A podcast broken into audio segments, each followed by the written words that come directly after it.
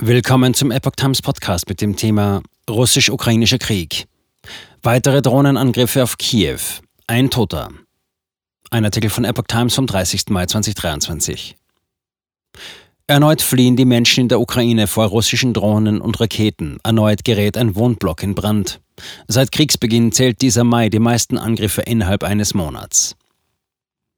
Russland hat die ukrainische Hauptstadt Kiew erneut mit Drohnen angegriffen. Fragmente der von der Luftabwehr abgeschossenen Drohnen seien unter anderem in ein Wohnhaus gestürzt und hätten einen Zivilisten getötet. Eine ältere Frau sei in ein Krankenhaus gebracht worden, meldete die Staatsagentur Ukrinform unter Berufung auf die Stadtverwaltung und den Kiewer Bürgermeister Vitali Klitschko. Der Wohnblock sei in Brand geraten.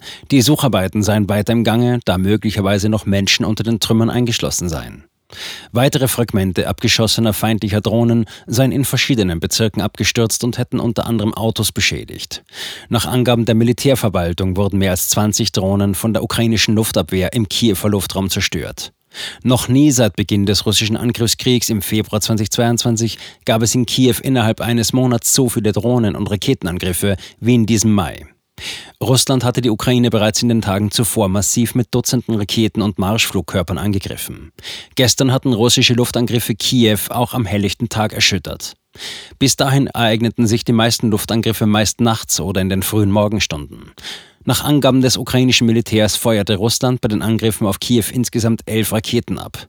In der Nacht zum Sonntag registrierte die Ukraine die Rekordzahl von 54 abgefeuerten Kamikaze-Drohnen. Es gab Tote und Verletzte, unter anderem in Kiew.